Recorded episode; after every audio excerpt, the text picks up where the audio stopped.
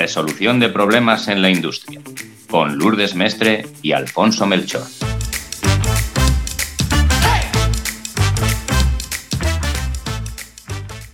Hola a todos, os damos la bienvenida a un nuevo episodio del podcast. Hoy vamos a hablar de un tema que yo creo que es muy interesante para, para todos los que nos dedicamos a la resolución de problemas. Eh, los que nos dedicamos a esto sabemos que desgraciadamente los problemas no suelen llegar de uno en uno para que los tratemos tranquila y pausadamente, sino que muchas veces se nos juntan los problemas que tenemos que tratar y necesitamos alguna manera de priorizar para saber cuáles vamos a atacar antes. Entonces, hoy vamos a hablaros de un ejemplo, un ejemplo que sacamos del ámbito de la industria y que ya veréis que metemos en el ámbito médico, entonces, lo primero es pediros perdón porque no somos médicos y a lo mejor decimos alguna tontería, ¿vale? Pero bueno, y, pensad que es para ilustrar con un ejemplo lo que os queremos contar de priorización. Entonces, Alfonso nos va a contar cómo empieza este ejemplo. Nos trasladamos a una sala de urgencias de un hospital y entran tres casos. Entonces, cuéntanos un poco de qué van estos tres casos. Venga, pues empezamos. Llegan tres personas y nos acaba de llegar una posible fractura de brazo con una deformación clara y un sangrado abundante. Tenemos a otra persona que viene con un dolor intenso en la rodilla con una limitación importante de movimiento. Y un tercer caso que viene con un dolor intenso en la zona abdominal que se irradia hacia su pecho. Entonces vamos a ver qué hacemos y qué conceptos os introducimos con estos tres ejemplos que os acabamos de poner. Y una pregunta que os queremos hacer. ¿Cuál de los tres atenderíais primero? Muy buena pregunta, muy interesante. Eh, pensemos por cuál empezaríamos. A ver, a mí, a mí me pide el cuerpo definir un concepto que aquí es clave, que es la urgencia. ¿Cuál de estos es más urgente? Porque yo entiendo que tendré que empezar por ahí. Sí, y ahí es donde no hay que confundir dos conceptos muy importantes en, al final en, en la vida, ¿no? La urgencia y la importancia. Entonces, vamos a centrarnos, tenemos los tres pacientes y tenemos que identificar clarísimamente desde el primer momento que tenemos tres problemas lo urgente y diferenciarlo de lo importante. Entonces, ¿qué cosas tenemos ahora mismo urgentes en nuestra sala de urgencias, en los tres casos que hemos planteado? Lourdes, ¿tú qué, qué harías? Pues mira, yo así a primera vista, con los casos que me has contado, el primero que hemos dicho de la fractura con el sangrado abundante, yo creo que ahí tenemos que actuar rápidamente. Yo creo que sería el más urgente, porque al final es una persona que, fíjate, aunque quizás conozcamos la causa raíz, porque oye, es una fractura, hemos dicho que es visible, no va a ser una investigación muy larga, pero tenemos que actuar cuanto antes, porque es una persona que es que si no se desangra. Entonces, haciendo el paralelismo un poco con las empresas, nuestra empresa se puede estar desangrando. Entonces, yo creo que es importante los casos en los que esto ocurra que actuemos con rapidez para contener el problema. Al final tenemos que actuar en la contención. Efectivamente, tienes toda la razón, porque una empresa puede vivir con un brazo roto, sí, con dolor, evidentemente, y pasándolo mal, y buscará la solución, pero tiene que, de manera urgente, evitar desangrarse. Y eso lo llamamos contención en resolución de problemas. Ante un problema hay que contener el que este problema lleve a unas consecuencias, en este caso fatales, imaginaros que nos llevara a que eh, somos incapaces de entregar a nuestros clientes y provocamos una bancarrota en nuestra empresa. Por un problema que, bueno, no va a tener mucho problema en sí el resolverlo, pero si no lo hacemos ya, podemos provocar ese impacto que hemos dicho que es el de desangrar a nuestra empresa. Además, es súper importante, yo creo, reforzar esta idea, porque a veces nos, nos, pasa a los que nos dedicamos a esto que nos surge un problema y a poco que lo miramos ya decimos, bueno, yo ya sé lo que está pasando, no necesito investigar porque a poquito que me ponga voy a sacar todos los datos y voy a saber exactamente qué ha pasado ahí. Pero no contenemos precisamente por esta sensación de no necesito investigar pero es que igual sí necesito contener. Entonces, muchas veces, yo desgraciadamente sí que lo he vivido, problemas que aparentemente son muy sencillos, con un poquito vamos a sacar toda la información, por no fijarnos en esa contención, pues este problema que era muy poquito al principio, se ha convertido en una auténtica sangría, precisamente por no contenerlo. Exacto. Y además nos damos cuenta de una cosa. Eh, a, ver, aquí os tratamos de poner algunas pruebas, ¿no? Como ya estamos avanzando en los episodios, creemos que ya estáis cogiendo nivel, aparte del nivel propio que lleváis vosotros. porque este primer caso podríamos determinar incluso que no es un problema. No hay nada que analizar, no hay ninguna causa raíz que entender, a lo mejor no es actuar. Estamos ante una situación y tenemos que actuar. Es una circunstancia. Pero en el caso de que no hiciéramos nada, probablemente ya sí que podríamos encontrar un grave problema mm, de las lesiones derivadas de ese sangrado abundante por no tratarlo a tiempo. Entonces, fijaros la importancia de esa contención, porque podemos llegar incluso a conseguir que algo que puede llegar a ser un problema no lo sea.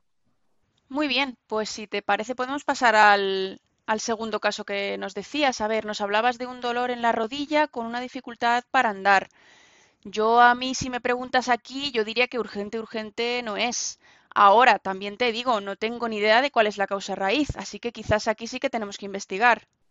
Pues efectivamente, eh, es el típico problema donde el impacto no es muy grande, lógicamente para quien lo sufre sí lo es, pero veis aquí la importancia de comparar, tenemos paciente 1, 2 y 3, para el paciente 2 su dolor es lo más importante ahora mismo en la vida, pero para el 1 y el 3 la vida está en juego, ¿vale? Entonces, ¿qué vamos a hacer con el paciente número 2?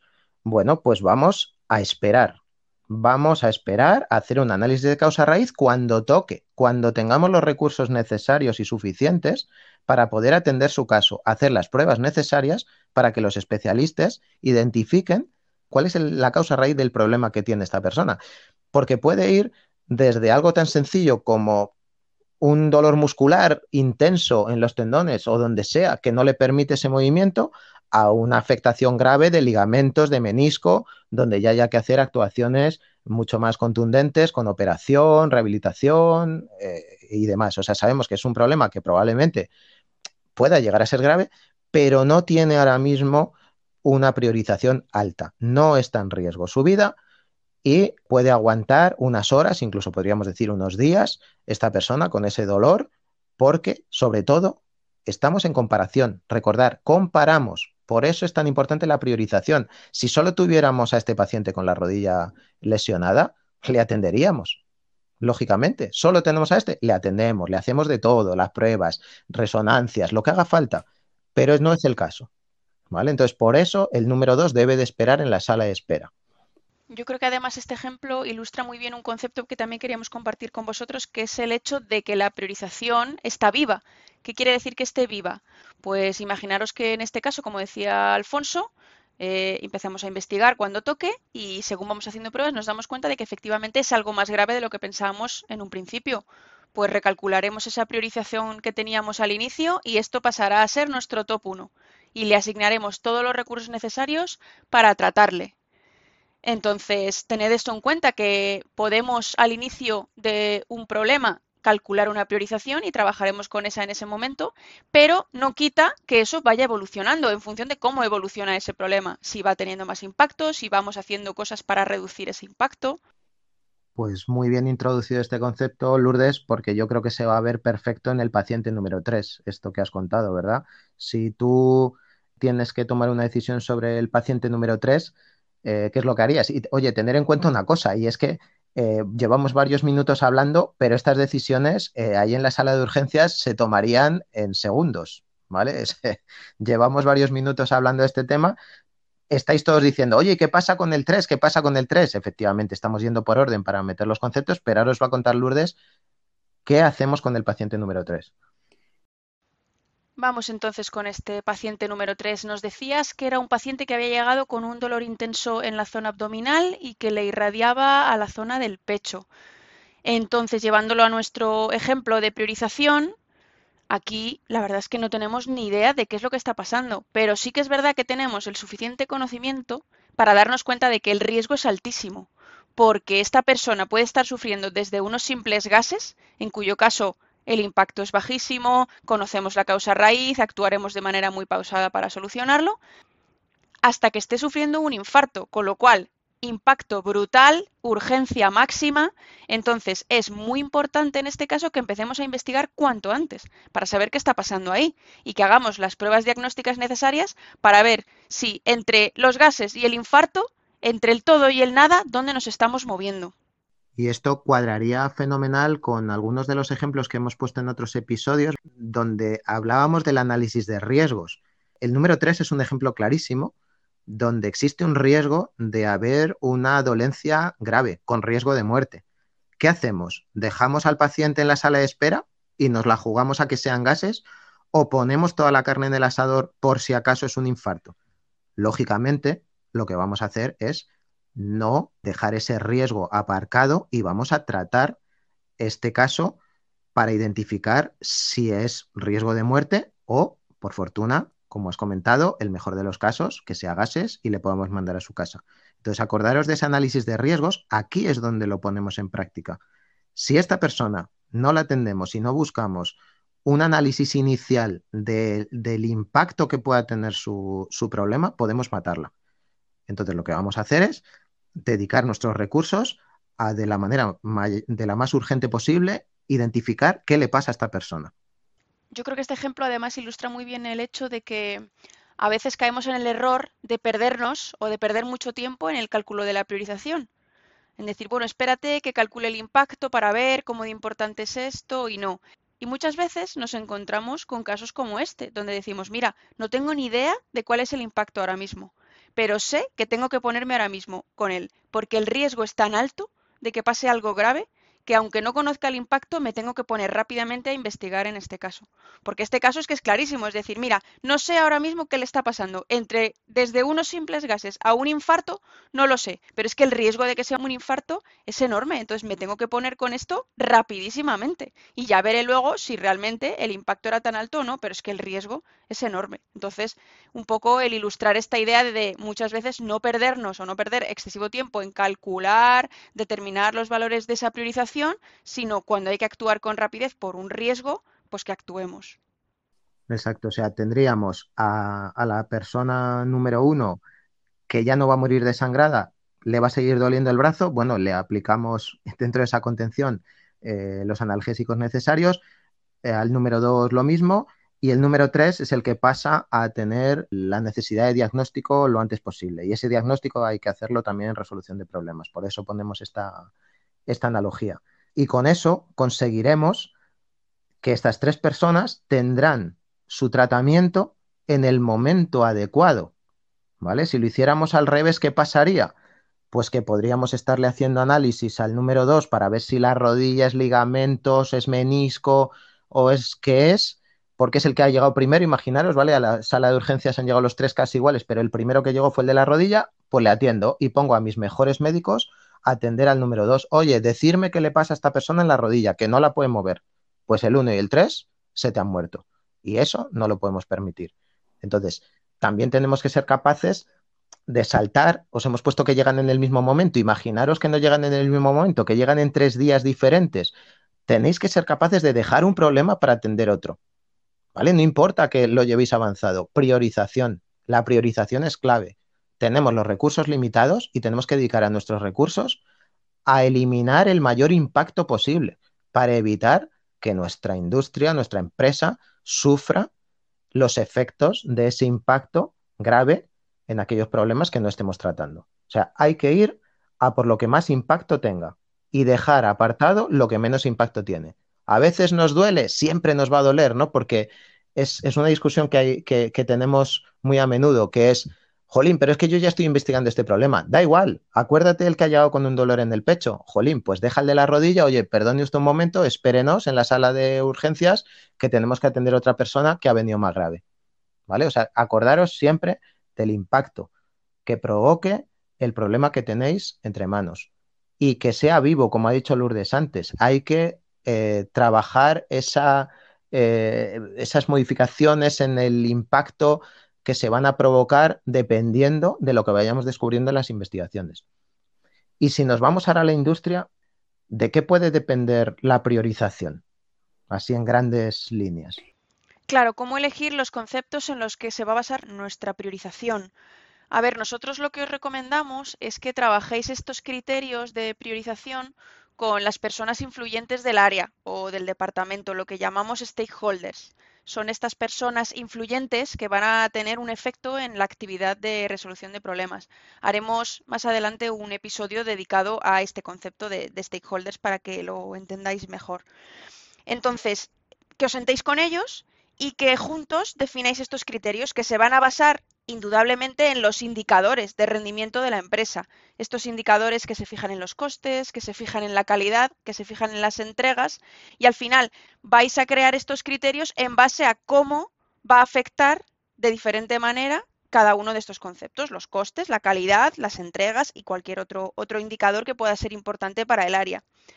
Otra cosa que, que creemos es que es súper importante tener claros estos criterios. ¿Por qué? Porque siempre va a pasar, yo lo he vivido, casos en los que llega un problema que es como muy impactante, que se habla mucho de él, que se le está dando muchísima importancia y necesitamos tener unos criterios muy, muy claros para ser muy coherentes a la hora de decir si ese problema del que todo el mundo está hablando y que nos están pidiendo, oye, investigad, que es muy impactante, que es muy importante, si realmente tenemos que investigarlo o no. Entonces, que cojamos rápidamente nuestros criterios, que pasemos ese problema por nuestro filtro creado y que digamos, mira, no lo voy a investigar por ahora por esto, por esto y por esto. O al contrario, efectivamente, es súper impactante, se convierte en mi top 1 de investigaciones por esto, por esto y por esto y nos vamos a poner con él desde el primer momento.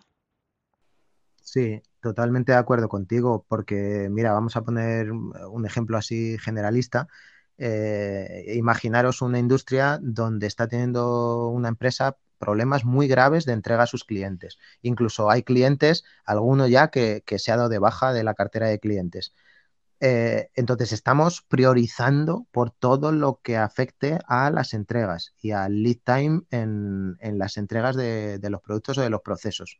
Y de repente, como dice Lourdes, se rompe una máquina que, bueno, no es cuello de botella, no está parando las entregas, es una máquina secundaria, tenemos cuatro iguales, pero es que esa máquina cuesta 300.000 euros.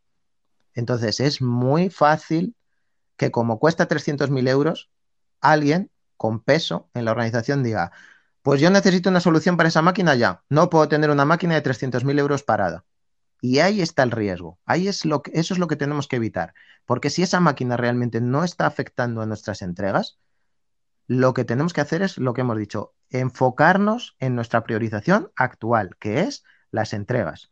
Otra cosa es que al año que viene tengamos las entregas recuperadas y entonces es cuando hacemos vivo el cálculo de la priorización y decimos, oye, vamos a intentar no desangrarnos económicamente, Acordaros que el año pasado esos 300.000 euros no eran muy graves porque andábamos bien de caja, pero es verdad que estábamos perdiendo a toda la clientela, poniendo en riesgo el futuro de la empresa, pero hoy ya no tenemos ese problema. Ahora lo que tenemos que hacer es reducir todos los costes posibles.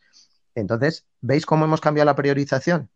Y eso es lo que hay que ir haciendo cada X tiempo, cada seis meses, cada año, cada cuando cada empresa decida que es un eh, periodo adecuado para cambiar su priorización.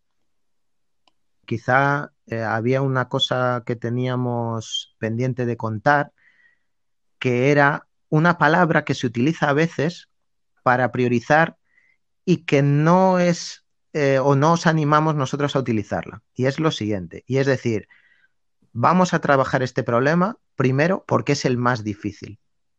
Entonces estamos confundiendo las palabras dificultad e impacto. El impacto ya os lo hemos explicado, ¿vale? El impacto en los indicadores de negocio.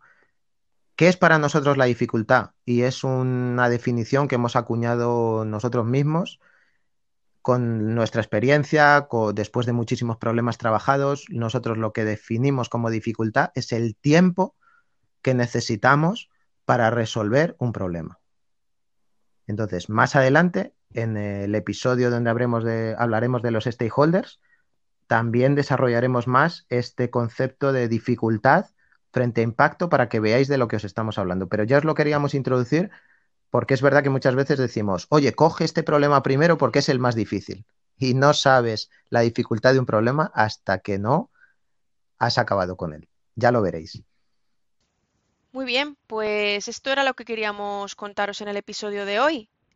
Creo que hemos cubierto bastantes conceptos diferentes y yo creo que os va a ayudar a que os llevéis una idea, pues lo que hemos dicho, de cómo crear esos criterios de priorización por qué son tan importantes, por qué es tan importante tenerlos claros y cómo os van a ayudar a ser eficientes, porque volvemos a lo primero que ha dicho Alfonso al principio del episodio, necesitamos asignar los recursos a aquellos problemas que más impacto tengan, entonces necesitamos que la priorización nos ayude a ser eficientes.